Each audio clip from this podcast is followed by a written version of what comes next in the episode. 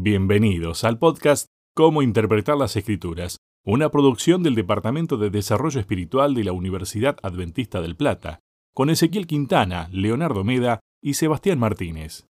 Hola, ¿qué tal? Bienvenidos a cada uno de ustedes que están del otro lado, mirándolo tal vez en, eh, la tablet, en el celular, en la computadora, este repaso humilde, o que estás también escuchándolo porque lo hacemos en formato de podcast. Te damos la bienvenida a esta semana, lección número 10 de este repaso que lleva por título Hacer amigos para Dios. Nos acompaña, como siempre, dos capellanes de la Universidad Adventista del Plata, el señor Ezequiel Quintana. Bienvenido, Ezequiel. Bienvenido, Seba, Leo. Eh, día, día fresco hoy, ¿no? Estamos un poquito más abrigados de lo normal, día fresco, pero eh, acá estamos para disfrutar entonces del repaso. Le mandamos un saludo grande a José, que uno de los oyentes, uno de los, sí, oyentes, telespectadores que tenemos, que nos eh, agradece no usar corbata. Ese detalle interesante, así que José, para vos un saludo grande, grande, grande. Bienvenido, mi estimadísimo Leo. Hola Seba, hola S, qué placer estar con ustedes acá. Y sí, hoy está fresquito afuera, la verdad, acá en Entre Ríos por lo menos está lluvioso, así que acá vamos a disfrutar de un repaso. Espero que también sea cálido para vos donde nos estés viendo. Y bueno, sé que nos extrañaron la semana pasada, pedimos disculpas a aquellos que nos extrañaron, pero a veces son los trajines de la semana que nos permiten o no nos permiten grabar. Pero vamos a hacer lo posible de ahora en más para estar todas las semanas. ¿Asumimos el compromiso? No teníamos el equipo, eh, se Ajá. habían llevado el equipo de grabación, así que, pero sí, ahí tenemos el compromiso Es. de seguir acompañándolos en el repaso. Exactamente. De paso, ¿dónde nos pueden ver? ¿Dónde nos pueden escuchar? Muy bien, si nos están viendo a través de YouTube pueden encontrarnos como Break WAP. Ahí se suscriben, aprieten la campanita para que les avise. Es un formato video. Y si querés escucharnos, como dijo Seba al comienzo, en formato podcast, es decir, audio, vayan a Spotify o a la, plataforma que más les guste y ahí nos van a encontrar como Capellanía WAP. Ni bien terminamos, esto se sube. Así que ya está para disfrutarse. Exactamente. Hoy eh, por la tarde ya lo van a poder disfrutar en cualquier plataforma de estas que acabamos de mencionar. Título de esta semana, mi estimado Ezequiel, y el texto clave para empezar a analizar esta linda lección. Dice así, una forma apasionante de participar. El texto lo vamos a encontrar en Mateo capítulo 9, Ujú. versículo 37 y 38 y dice, entonces dijo a sus discípulos, a la verdad la mies es mucha, mas los obreros pocos.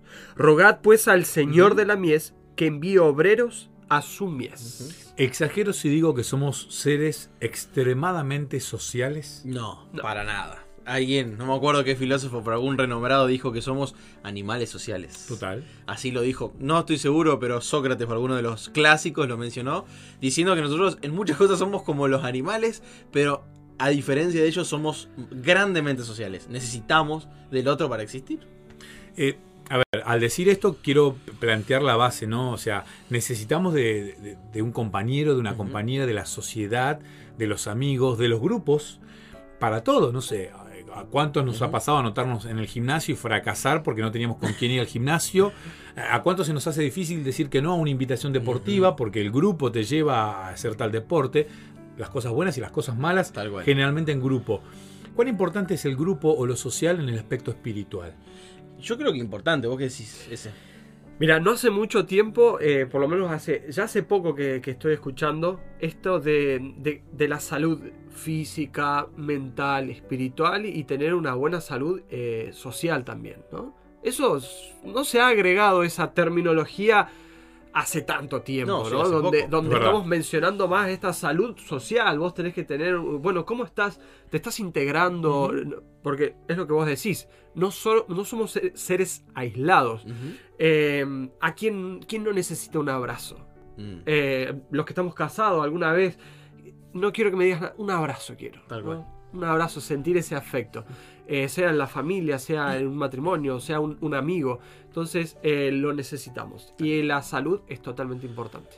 20 segundos de un abrazo dicen que alcanza para liberar ciertos neurotransmisores en el cerebro que funcionan como un antidepresivo. Un abrazo de 20 segundos. 20 segundos. 20 segundos. Qué importante que es el otro incluso en mi salud. Bueno, eh, a- a- en este marco de pandemia de COVID-19, donde estamos restringidos en el hecho de tocarnos y abrazarnos, Tal cual. eh, ¿cuántas enfermedades habrá más allá de, esta, de este virus Ujú. que se están llevando vidas? ¿no? Yo no, no quiero tocar este tema, no, no, no quiero meterme en ningún tipo de polémica, pero tal vez hay gente que está muriendo de soledad y no de COVID-19.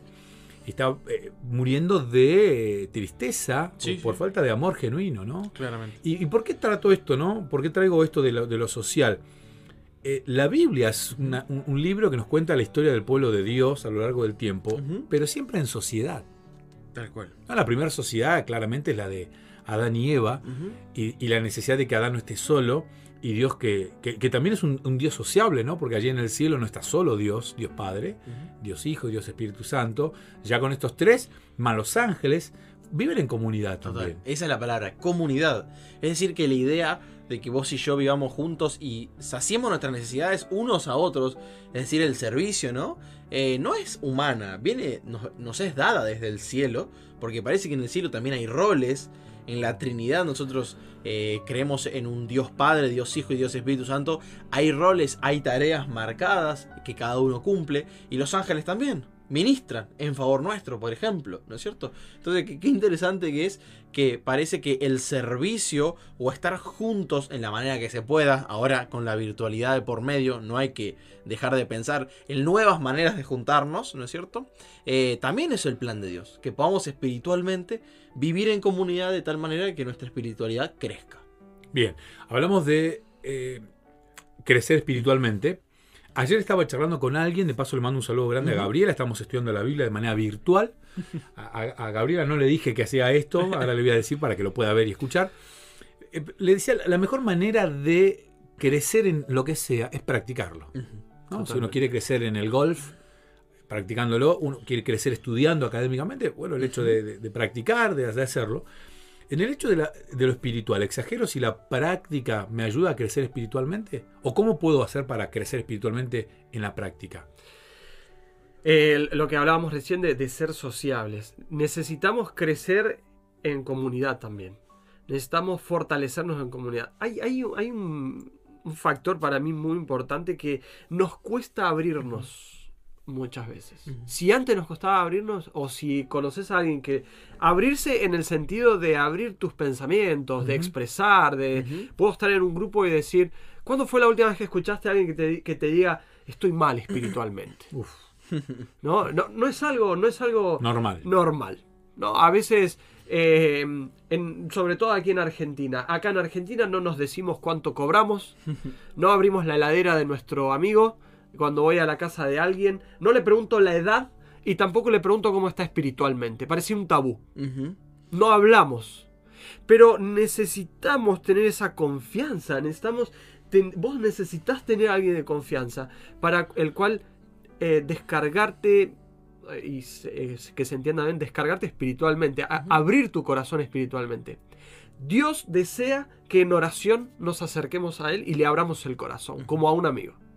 Pero Dios también usa instrumentos humanos para fortalecernos espiritualmente y fortalecernos a través del, del estudio de la palabra en comunidad. Tal Bien. cual. Necesitamos tener un grupo de confianza. Bien, a ver. En el momento de la creación, Leo nos decía, hubieron diferentes roles, en el cielo hubieron diferentes roles. Tal cual. Este, Dios actuó de una manera, Cristo en el momento de la creación actuó de otra manera. Eh, nos creó como seres sociales. Tenemos estas necesidades. Me gustó lo que dijiste, nadie sabe cuánto cobra, es como que un tabú tan grande. Claro. No, no te puedo decir. No te puedo decir, ¿viste? Es que, es que uno, eh, te- tenemos esta frase acá en Argentina, que de, de política, de fútbol y de religión no se habla porque cada uno tiene su equipo. Esa es, el- es yo una frase que la escuché muchas veces de chiquito, ¿no? Y creo que va de la mano con lo que dijo Ezequiel. Pero la realidad es otra porque hay un versículo, 1 Timoteo 2.4, que nos dice, Él quiere que todos sean salvos y lleguen a conocer la verdad. Entonces, acá estamos ante una realidad que a, a Dios sí le interesan los números Bien. pero los números que reflejan personas. Porque estamos hablando no de simplemente una planilla, un informe laboral, no estamos hablando de números, votos, porque en política muchas veces eh, pasa eso, ¿no? Que no importa la persona, sino que import- im- importa el monto, la cantidad. No, a Dios le importa que todos sean salvos. Y en esa forma de que todos seamos salvos, Dios te utiliza a vos ese conmigo, y quizás me va a utilizar a mí con Seba, y a Ujú. Seba conmigo, y a Seba con vos, y a vos con todos nosotros. Entonces, en esta tarea de que Dios quiere salvarnos a todos, parece que es importante lo que podamos hacer unos por otros, ¿no? Nos llama a trabajar. Eh, exactamente, eh, pero hablando de, de- de esto que decís vos, de Dios le interesan los números. Ajá. Está claro que cuando uno forma una sociedad, sea la- un equipo, eh, o sea, uno, uno maneja en función de algo. Sí, eh, sí, sí. con un objetivo claro. En este caso, los grupos estos, en el caso de la, de- de- de- la Trinidad, en el caso de, los grupos en el Antiguo Testamento, tenían un fin determinado, un fin específico, Propósitos. un propósito. Tener un propósito te da- le da sentido a la vida. Totalmente. ¿no? Si- si una vida sin propósito no es, no es vida. Tal cual. Entonces, Ahí Víctor Frank, ya lo he citado este psicólogo, el hombre en busca de sentido. totalmente. Es la vida, ¿no? Y yo creo que los grupos pequeños deben tener un sentido. O sea, juntarnos por juntarnos no, no, no tiene. O sea, juntarnos para comer Eso. no, no tiene. O sea, salvo que el propósito sea comer. Claro. Que puede ser también. Está bueno. Pero en este caso estamos hablando de grupos que tienen un sentido más allá del alimento físico, que es el alimento espiritual. Grupos que sean de soporte espiritual. Que vos le podés poner el, nombre que quieras. Nosotros en la denominación, en la iglesia adventista, le decimos grupos pequeños. Pero recuerdo haber participado en otras denominaciones que nosotros le decimos evangélicas. eh, o sí, evangélicas, células. Células. Las famosas células, ¿no es cierto? Pero es lo mismo, son juntar pequeños grupos para que vos y yo podamos estar juntos meditando en la palabra de Dios y que podamos saber qué le está pasando al otro. ¿Cuándo? Cuando nos abrimos, como dijo ese al principio, ¿no? Que podamos abrir nuestro corazón y no quizás nuestros pensamientos, nuestras emociones, sino también lo espiritual que está pasando dentro nuestro, ¿no? ¿Qué ventajas tiene formar parte de un grupo pequeño? ¿O qué ventajas tuvo en el Antiguo Testamento o en el Nuevo Testamento? ¿Qué ventajas tiene? Considero que mm, eh, como lo primero que decíamos de que decíamos recién es la confianza que se va gestando, ¿no? Ujú. que se va creando en ese grupo. Eh, el poder acercarnos, el poder eh, abrir más el Ujú. corazón, el poder tener op- opinión, ¿no? Cuando estamos una, en una iglesia o en un grupo, Ujú. masi- en algo masivo, y uno nos cohibimos, ¿no? Mi, mi opinión, no, no sé, no me, no me, no me animo. Eh, hay más, hay- nos podemos animar, podemos eh, tener una, una, yo creo que una mejor continuidad, un mejor alcance eh, geográfico, ¿no? Porque no necesito esperar a fulanito que tiene que viajar tres horas para participar. Y eh, también yo creo que le permite al grupo perdurar más en el tiempo, por esto de que, bueno, podemos saber cómo estamos. Si yo en un grupo de mil personas falta Seba, me voy a dar cuenta que Va a haber otro Seba. Seba. Va a haber otro Seba. Eh. ¿Cuántos Sebas hay acá? Van a levantar la mano. Pero si Seba falta en este grupo reducido, ¿no? En este grupo de, de encuentro, que no solo es un grupo, y no tenemos que confundir que es grupo simplemente de estudio de la Biblia. Y déjame decirte esto, es muy bueno que pongamos los objetivos en el grupo.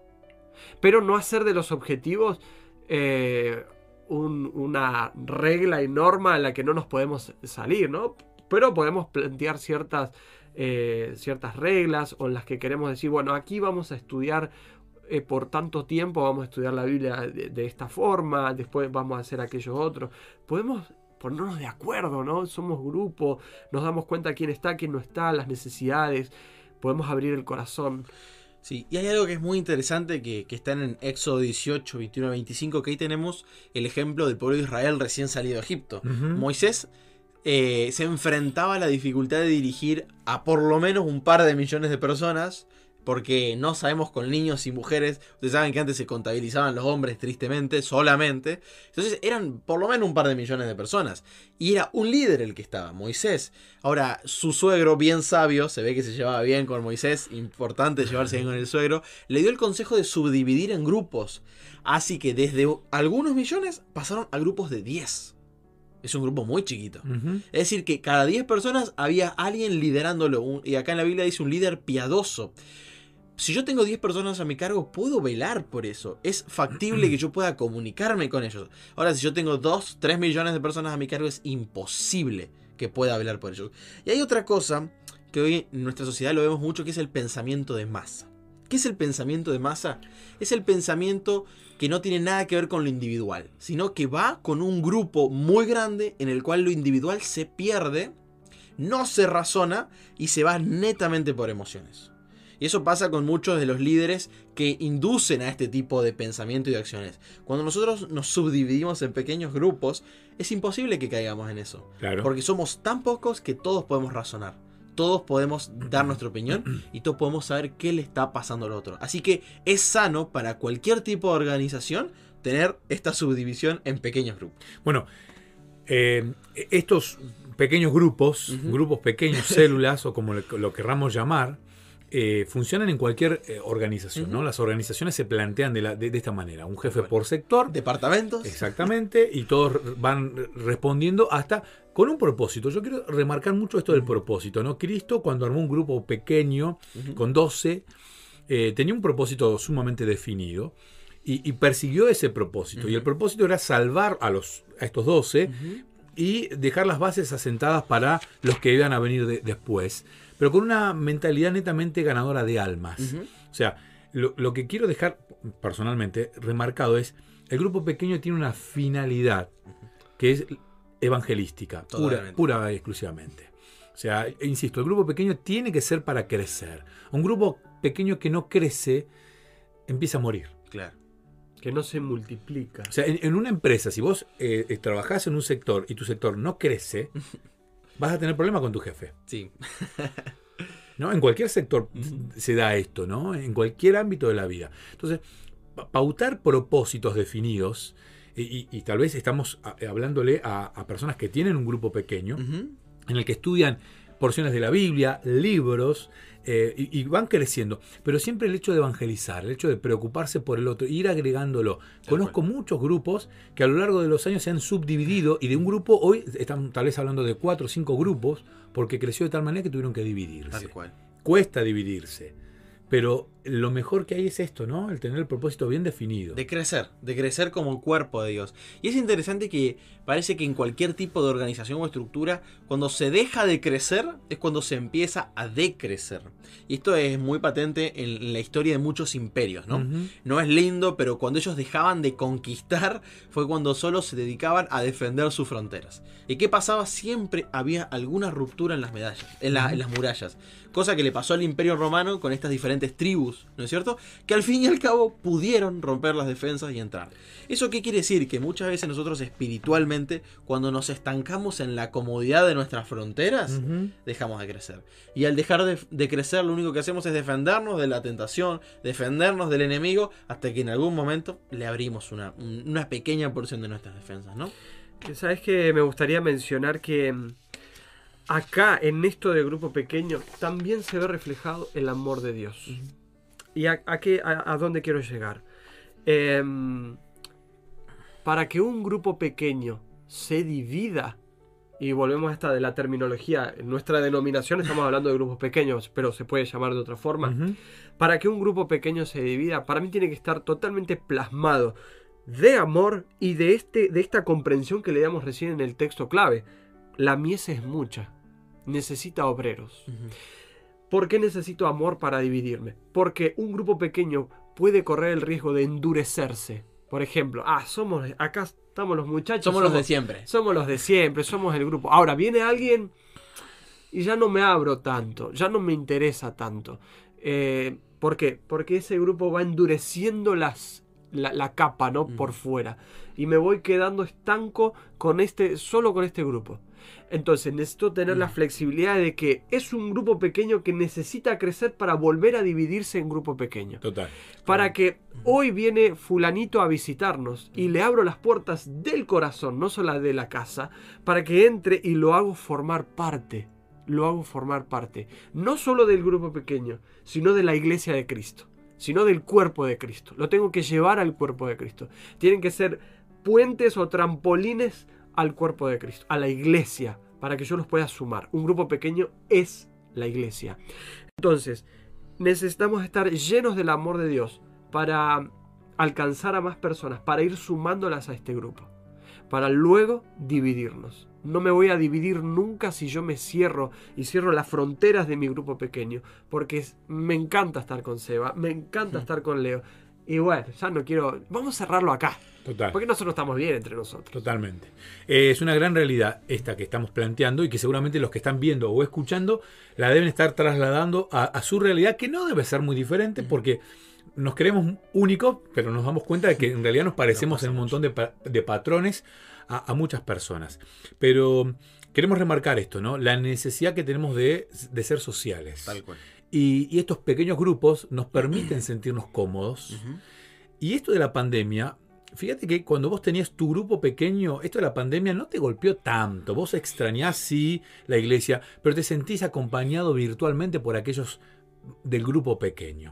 ¿no? El propósito, fundamentalmente, el amor, que es el- el mayor, eh, el mayor condimento que debe tener un grupo pequeño, para hacer sentir cómodos a aquellos amigos nuevos que vamos a, a incorporar dentro. Porque no hay nada mejor que ingresar a una iglesia ya teniendo amigos que vos te hiciste previamente en un grupo pequeño. Mm, Totalmente. ¿no? O sea, la gente que ingresa a la iglesia ya con grupo, con, con- con amigos, es muy probable que permanezca en la Tal iglesia. cual. Aquel que entra convencido doctrinalmente de la iglesia, pero carece de amigos, muy probablemente a lo largo de su vida deje la iglesia. Tal cual. De vuelta volvemos a lo mismo. Lo social es tan importante como cualquiera de las otras áreas para nuestra espiritualidad. No solo tengo que estar convencido de que amo a Cristo y que cuáles son aquellas cosas en las cuales debo depositar mi fe, sino que también tengo que armarme un buen grupo de personas para estar saludable espiritualmente. Totalmente. Bueno, para cerrar, somos sociables. La Biblia tiene grandes casos de Tal grupos cual. pequeños. Dios nos ha organizado de esta Tal manera. ¿no? Eh, tener un propósito. Cristo es el centro del grupo pequeño, Cristo es amor. ¿no? El amor nos, y, y- y tratar de tener la mentalidad de que vamos a crecer, porque la mies es mucha Y poco los obreros. y poco los obreros. ¿Algo te quedó, Ezequiel? Ser, ser sociables, mencionamos varias veces. Ser sociables sin- genuinamente, sinceramente iba a decir. Porque a veces podemos aparentar una... eh, ¿Cómo sería la palabra? Ser sociables, pero podemos estar siendo hipócritas muchas veces. Yo creo quiero resaltar eso, ¿no? Yo para ser sociables cristianos, ¿no? Sociables necesitamos tener en el corazón eh, no tener prejuicios por las personas. ¿no? El, el ser sociales necesitamos dejar de lado los prejuicios para amar a los otros como Cristo nos amó a nosotros primero. Bien. Eh, Leo, ¿te quedó algo? Estamos. Por hoy ya estamos. Bien, queremos hacer una invitación. Si vos estás escuchando o viendo este podcast, esta, este video, esta producción que estamos realizando, eh, eh, y querés estudiar la Biblia de manera personal, eh, me estoy, of- estoy ofreciendo a los sí, capellanes de manera personal, escribinos en los comentarios en YouTube, escribinos en Spotify o nos buscás en las redes sociales. ¿Cómo estás en, en YouTube y en, en YouTube, no, perdón, en Instagram y en Facebook, Ezequiel? Personalmente, Personalmente, Ezequiel Q- eh, punto QM. Muy bien. Ezequiel.qm. Leonardo.meda. Leonardo.mea, que tiene un apellido más sencillo. Eh, nos, nos encuentran así, a mí me encuentran como Pastor Sebastián Martínez en, en Instagram y en, y en Facebook también. Y nos comprometemos a estudiar de manera personal. Si vos te- estás del otro lado escuchando y querés estudiar la Biblia de manera personal, con alguno de los tres, o con los tres, no sé si da para con los tres, pero lo Hacemos podemos- acá el grupo de estudio. Exactamente. Eh, te invitamos a que nos puedas buscar y, a- y- y puedas compartir esto con otras personas. Tal cual. Leo, muchas gracias. Que anden bien. Nos vemos la semana que viene. Exactamente. Ezequiel, muchas gracias. Gracias. La semana que viene nos volvemos a ver para poder seguir haciendo amigos para Dios.